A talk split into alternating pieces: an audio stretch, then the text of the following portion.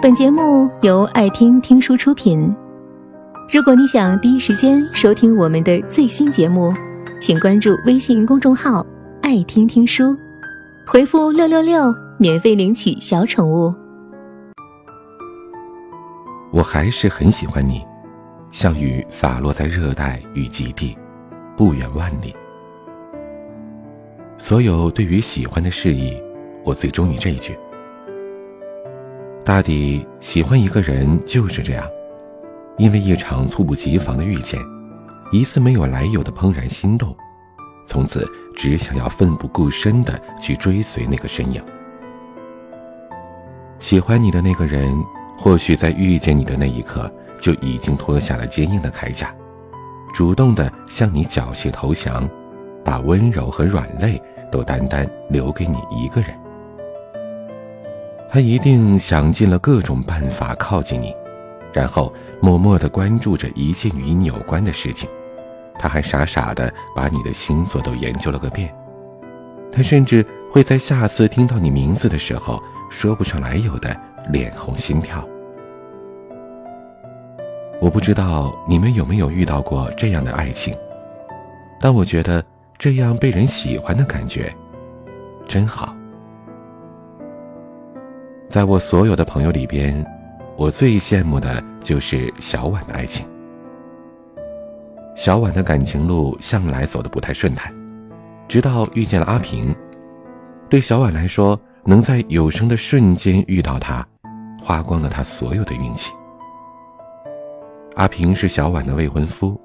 遇到小婉之前，阿平没有谈过恋爱，不知道爱情是什么样子，也不知道怎么和女孩相处。三年前，小婉跟阿平第一次见面，莫名的对彼此产生了好感。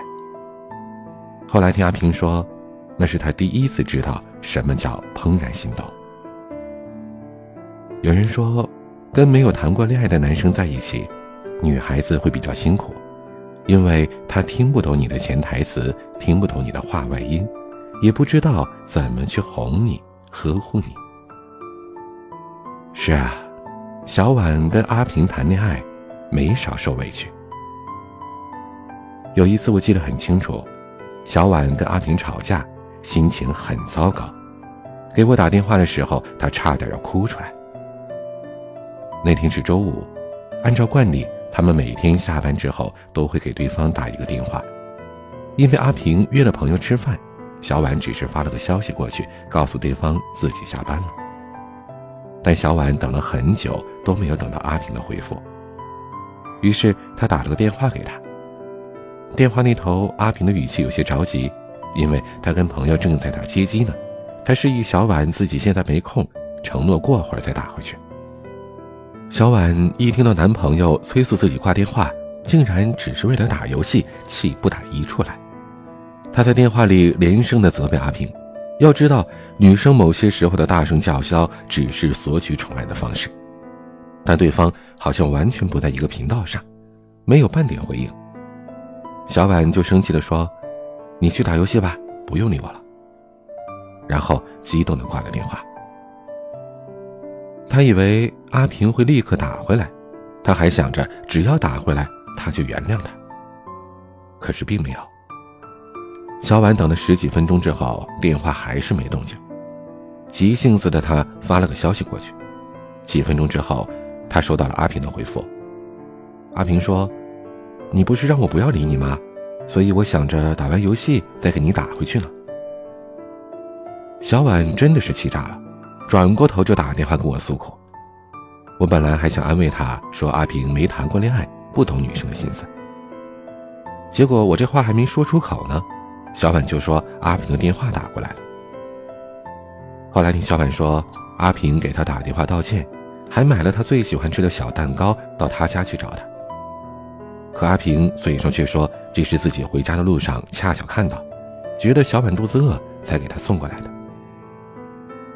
小婉听着阿平拙劣的谎言，不小心就被感动到了。其实啊，小婉跟阿平大多数时候的相处都是这样：阿平嘴笨，不会说甜言蜜语，经常惹小婉不高兴。可是他还是会乐此不疲的逗小婉开心。他总说小婉那脾气啊，只有她才能受得了。知道小婉被求婚之后，我问她在哪个瞬间认定了阿平呢？小婉当时笑了笑，有些不好意思的在我面前夸起了男友。她说，她以前遇到的男生，可能因为一次冷战就会慢慢的疏远她，每次她都是隔着屏幕撒着思念的娇，却很难等到对方的主动认错，往往还是自己去打破僵局。而无论阿平在外边跟他吵得如何不开心，还是会紧紧的跟在他身后保护他的周全。他真的是那个，就算跟你闹别扭，还是会时刻把你拉到边上躲避车流和碰撞的人。有一次，小婉印象很深刻，他们在公园里吵架，具体争吵的原因已经想不起来了，但是他记得那天他生气的转身就走，回头发现。阿平没有跟来，他赌气的一个人在公园里瞎晃了半个多小时，又回到原来的地方，想跟阿平握手言和，但是他没看到阿平的身影，心里那股气势甚嚣尘上，然后他拨通了阿平的电话。正准备把阿平训斥一顿的小婉，话在嘴边还没说出来呢，就听到阿平在那边说：“我在公园门口等你好久了，你再不出现，我就要去找你了。”可能就是那个瞬间吧，我就认定他了。小婉和阿平的爱情，或许比较其他的情侣来说没有什么特别之处，可我羡慕的是他对于感情的那份真诚，正好也遇上了另一颗热腾腾的心。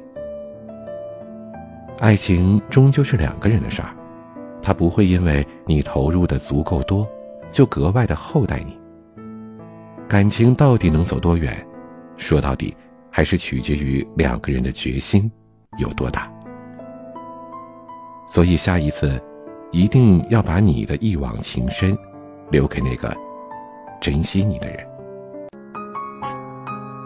本节目到此就结束了，感谢各位的收听和陪伴。更多精彩内容，请关注微信公众号“爱听听书”，回复“六六六”免费领取小宠物。也欢迎你收听今晚的其他栏目，我们明晚见，晚安。